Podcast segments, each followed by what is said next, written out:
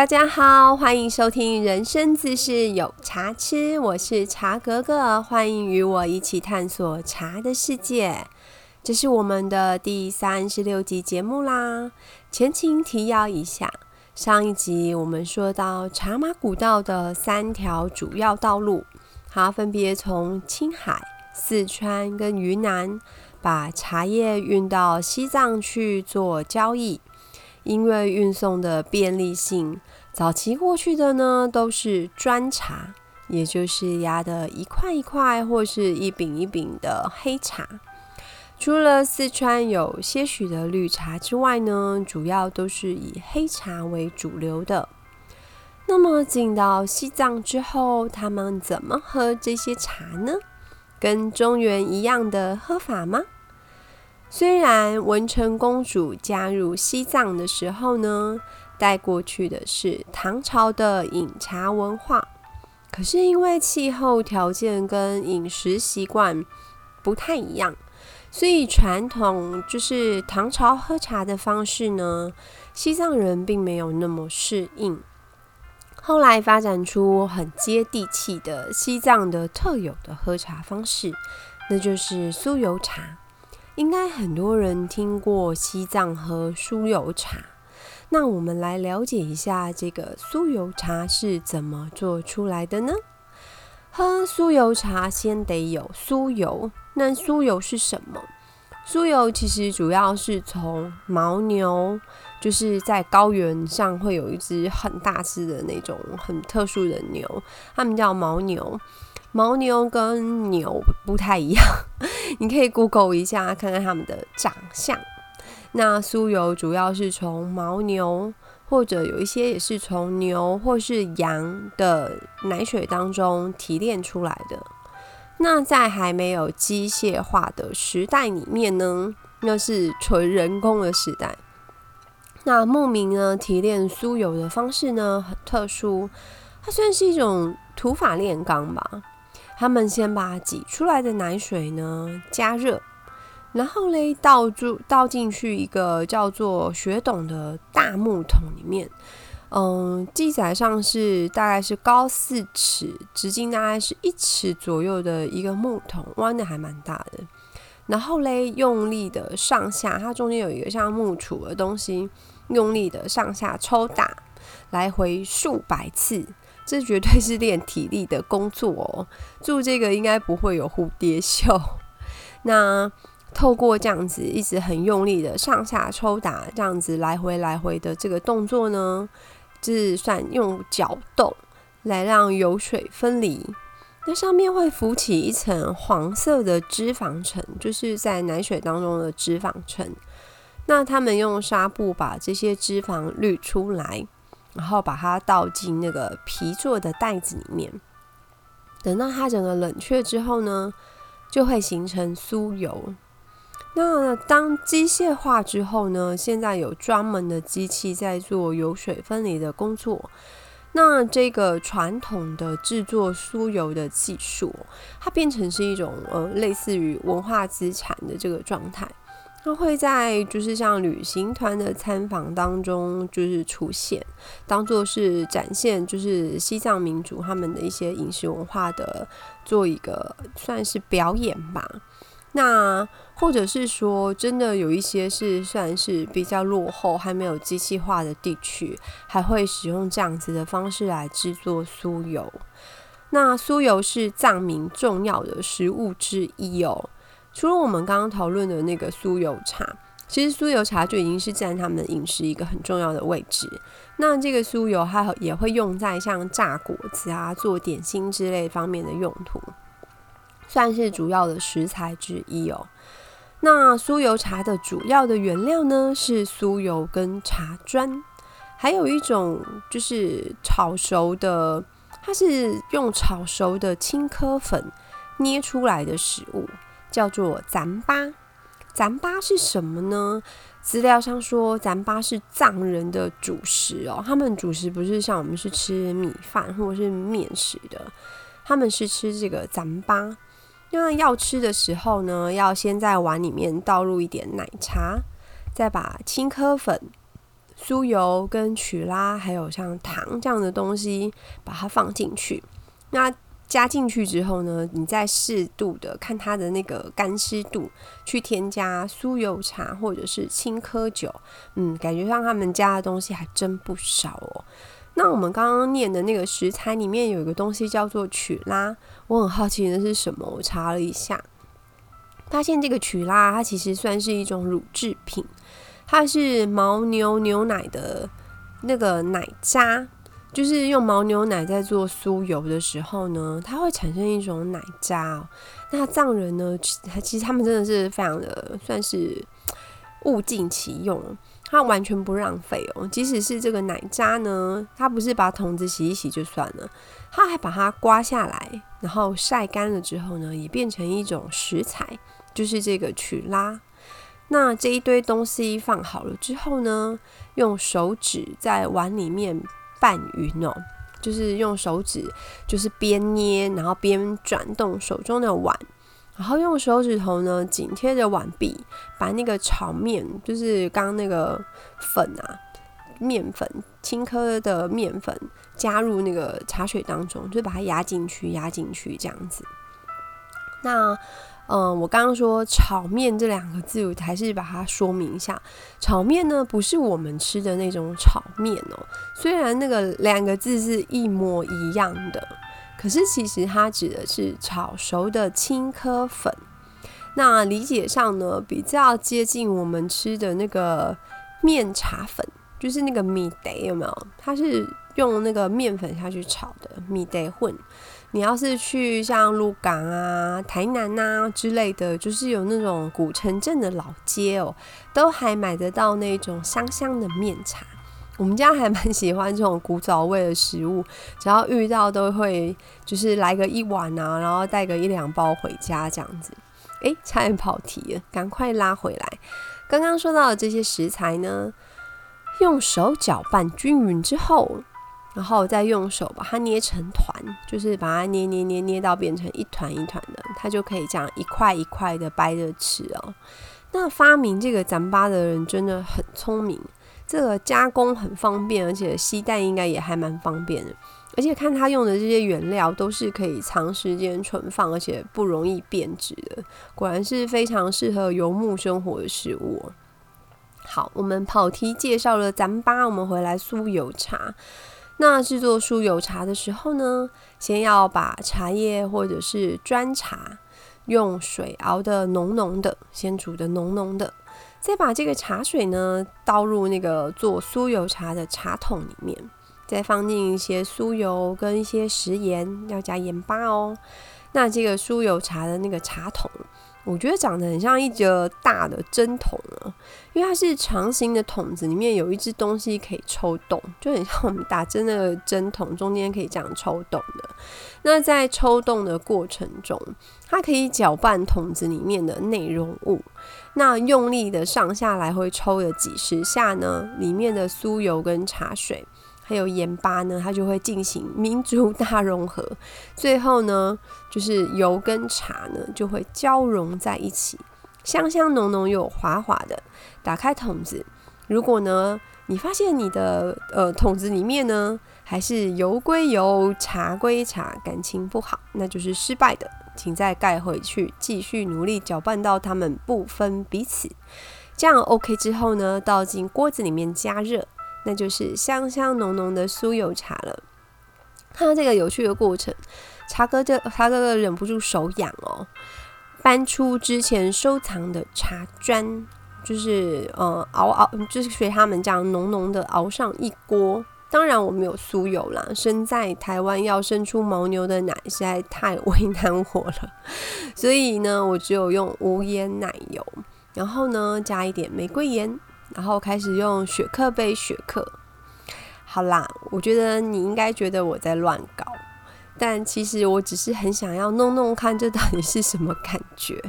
味道呢势必不能是一样的，因为材料还是有差异。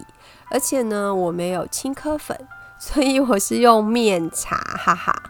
结论呢，可能因为用的原料还不错，所以实际上的味道还蛮好喝的哦。或者说好吃，我后来把面茶加到酥油茶里面去了，感觉很像在吃了客家擂茶。原料其实还蛮简单的，你也可以自己玩玩看。一日台湾酥油茶，胡搞瞎搞体验结束，还蛮有趣的。总有一天我要去喝到底的酥油茶。接下来有一个小小的工商时间，今天是中元节，在一个月就中秋啦。这个月呢是中秋送礼的旺季，古鼎名茶推出中秋呃特惠的礼盒。我们叫它甜心五二零，它里面呢可以喝得到红茶、绿茶、乌龙茶三种茶的茶包，再加上骊山乌龙茶，这样子做成一个很可爱的小礼盒，也是我们这次的中秋特惠组合，即使一组也免运哦。包装还蛮漂亮的，而且重点是茶品好喝，高贵不贵。甜心五二零是中秋送礼的好选择。商品链接请看资讯栏哦。那回到我们节目里面呢，我们去完西藏之后，接下来我们把茶卖到蒙古去吧。在找蒙古的资料的时候，发现东西其实还蛮多的。然后呢，意外的找到一篇内蒙古社会科学科学院草原文化研究所，它名字好长，不好意思，就是这个研究所的文章。那作者有两位，一个是盛明光先生，一个是色树林小姐。那因为资料比较清楚，也是因为是正式的研究报告，所以会觉得可信度比较好。所以蒙古的部分呢，我以这个为主轴跟大家分享。那在此特别声明一下出处，谢谢作者。那蒙古最早是什么时候开始喝茶？其实时间点已经无法确认了。那只是蒙古人很爱喝茶，他甚至有一句话说：“宁可三日无粮，不可一日无茶。”这么强烈的说法，看到的时候，我的第一个念头是：我输了，宁愿三天不没有粮食，也不能一天没有喝茶。其实真的是非常 强烈的一句话。我觉得我自己可以一日无粮只喝茶没问题，可是三日无粮只喝茶，我可能会肚子很饿。后来呢，我看到蒙古人的茶，我就明白了，为什么他们可以三日无粮只喝茶就好。要是我是喝蒙古茶，那我可以一个月无粮也没问题的，就喝茶就好。为什么呢？卖一个关子，我们后面说。比较具体知道蒙古人接触茶的途径呢，有两个，就是传进蒙古的方式。一个呢是我们之前说到，就是传播到西藏之后，再由西藏那边贸易过去的。那另外一个途径呢是蒙古，嗯，进应该是说，就是蒙古进入中原之后呢，元朝的皇帝接手了汉人跟金人的江山。那我们之前在穿越喝一杯古人的茶这个系列的时候，我们有聊到哦，就是嗯，宋朝被金人打败之后呢，金人进入中原，他也受到汉人的茶文化的影响，也超爱喝茶的。那蒙古人一样哦，可以说一世成主顾，可见茶叶的魅力超强大，它完全不受种族或地域的限制。只是这个时候，汉人喝茶的方式呢，主要是他们的皇家跟贵族的享受，一般会称为蒙古王公的这些人才是使用就是汉人喝茶的方式。那他们承接的是从宋朝到金国时期，王公贵族享受的好茶。那这个部分呢，茶种大概就是以贡茶为主，就是上贡到皇家的贡茶为主。可是呢，这个部分并没有办法普及到各个阶层。那一般的民众也喝茶，那他们喝的是什么呢？他们喝的是从茶马贸易过去的，就是从西藏辗转过去的砖茶。他们管这个叫做清茶。清呢，那个字是清水的清。可是基本上呢，它是黑茶，它不是清，不是我们认定的那个清茶，因为我们现在说我喝清茶，那可能是就是比如说是高山茶，或者是比较发酵不是那么深的。可是蒙古的清茶呢，基本上他们喝的是黑茶，这还蛮特别。为什么叫做清茶？到时候再告诉你。那汉文化的饮茶方式呢，跟在西藏的状况一样，就是进到了蒙古之后呢，就接他们的地气，发展出属于他们蒙古的喝法。那也一定是结合了就是游牧民族或是放牧民族的饮食习惯。而且啊，蒙古呢，它其实不需要凭空想象，因为它有西藏可以学。因为酥油茶发展的比较少、比较早，所以呢，酥油茶呢是跟着茶叶一起进到蒙古的。那蒙古的喝法跟西藏一样吗？其实也不一样，只是呢，他们的喝法会有一些酥油茶的影子在。那古代的蒙古茶是怎么做呢？他们会先炒茶，用铁锅烧红，就是把锅子烧热了，然后用马斯哥油。牛奶子跟茶芽下去一起炒一炒，那这个马斯哥油呢，就是从牛奶当中提炼出来的酥油。那这些材料炒好之后呢，再用热水去冲它，把它变成就是呃饮品的状态。这个做法是一种。还有呢，用意云白酥油的做法，这个做法就非常接近西藏的酥油茶的做法，我就不再另外赘述了。那还有一种叫做用蓝膏，然后加三匙的玉墨茶、玉磨墨茶，然后加上面跟酥油，把它共同的拉拉变成膏状，再用滚水去冲它。嗯，听起来还蛮神奇的。那以上三种呢，虽然制作的方式不太一样，那可是呢，有一个共同点，就是都加进了酥油。这个跟我们汉族的饮茶方式不太一样，可是呢，却可以很清楚的去反映就是游牧生活的这种饮茶的风气哦。那你一定就是嗯，可以联想到我们刚刚介绍的，就是西藏的喝法，就是这个很明显就是受到藏族的影响。那上面的这三种方式呢，都可以使用。那冲出来的一碗茶，再加上他们的上等紫笋跟苏门炒米就 OK 了。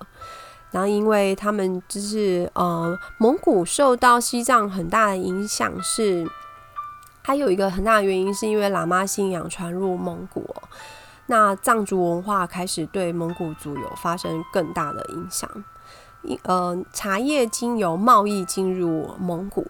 藏族的酥油茶也一起进入蒙古，那被蒙族蒙古族接受的话，这个是还蛮自然的。因为其实有有时候对于新的商品，就是诶，人家店家卖给你的时候会教你怎么吃或是怎么喝嘛，因为那是很自然的状态。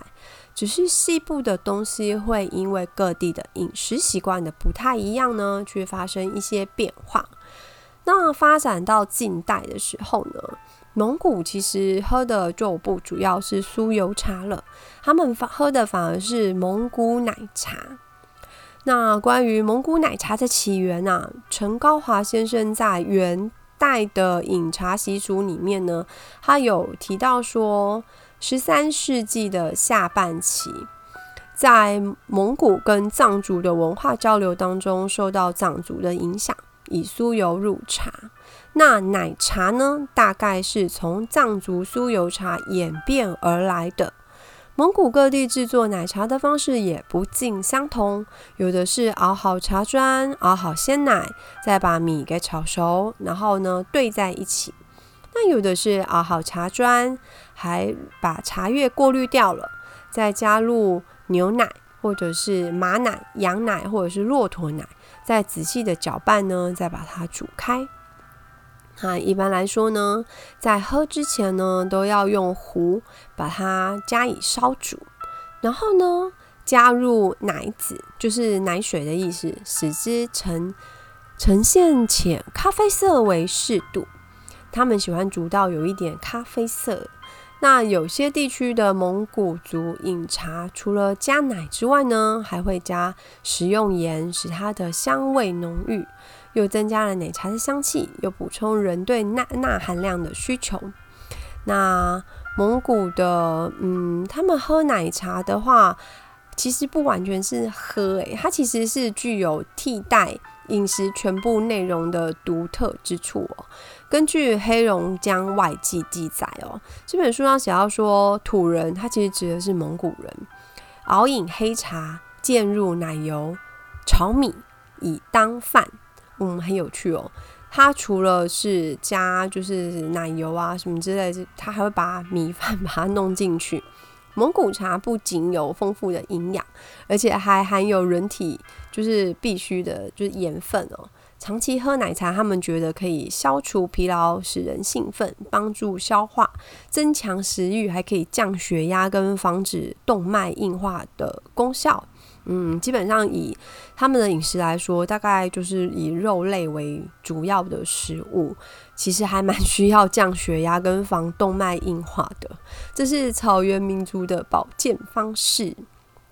上面我有说到，就是如果知道蒙古茶是怎么做的，我也可以三日无粮只喝茶，甚至一个月无粮我都没问题。因为蒙古人的茶，你刚刚听到这里，你应该知道他是会吃饱的呀。他当然可以只喝茶。那那句话其实也反映的是，他们真的很喜欢茶，而且很重视啦。只是说，他们就是不吃饭只喝茶，真的比我们容易多了。因为我们的茶就是就是茶，那他们的茶里面就是还放了好多东西。那蒙古人自古呢是把茶当做食品，而且呢是以奶茶为第一，面茶为第二，就是酥油茶是算是第二的。那吃奶茶的时候，他们还会配奶皮子、奶酪、黄油、奶豆腐，然后炒米，而且还会加糖。他们是吃甜的，认为这是最好的食品。这说明蒙古人就是以饮代食。这是一个很就是普遍的方式跟现象，也是它最主要的饮食文化的特点。而更有趣的是，蒙古人觉得茶叶呢是很就是很特殊而且很神圣的东西哦。他们归类出五种用途，那是哪五种？可以跟你们分享一下。第一个呢是药用。我们之前聊过神农尝百草，发现茶可以治解毒治病哦。那人类早期发现茶叶的时候，也是大概是用于药用，就是疾病啊、疾病救治啊、治疗解毒这一类的。那随着人类的认知能力提高，发现茶叶就是可以拿来做保健养生的饮品，所以发展到现在，就是喝茶其实平常里面大家都是用来保健跟养生的。那有一本书是《汉藏史籍》哦，它是十四世纪的一本书。那里面有一呃有一个篇章是专门在介绍茶叶的种类跟它不同的疗效。把传入藏就是西藏的茶哦，按照生长啊、地理环境啊、施肥的种类跟烘制方法等等这些差异，它把它分成十六种。那对每一种茶叶的特点、气味、颜色、口感跟功用也都做记载，算是还蛮厉害的一本书。在那个时代，那认为呢，这些茶呢，它还可以治疗疾病，哪些疾病哦？还可以治疗胆热、寒热、吃鱼、胃病、血病、风病跟魔病这些症状哦。那其实大部分是可以想象，而且其实也是，就是应该都是会有共识的。比如说是比较有消炎作用啊，或者是就是呃肚子吃的不舒服，喝茶会比较解腻，帮助消化什么什么这一类的，或者是感冒喝热茶也是会有帮助的。可是呢，它会对吃鱼就是笨哦，跟魔病就是着魔来说，喝茶可以治疗，我是觉得有一点太霹雳了。这个嗯。算是有一种扩大疗效的感觉，这个有点广告不实吗？那在更早的《四部医典》这本书里面呢，也有提到茶叶对于就是治病强身的功用哦。所以蒙古族跟藏族的先民，他们自古以来就把茶叶呢当做特效的解毒啊、消食、帮助消化的保健用品、药品来使用。那第二个好处呢是饮用。可以拿来喝，第三个是食用，那这个我们刚刚有讲过，就是蒙古人是以饮代食，它是一个很普遍的现象。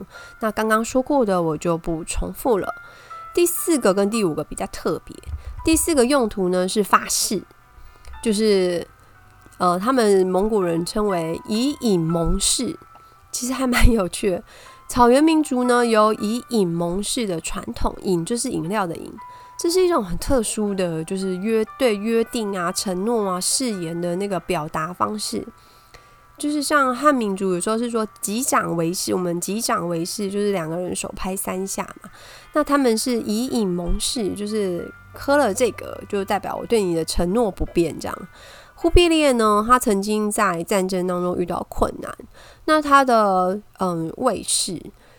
就是他身边的士兵呢，部署他帮助他度过艰难之后呢，忽必烈很高兴哦，他就对他表示说，他就说正思不及此，引以驼鲁，他日不忘如也。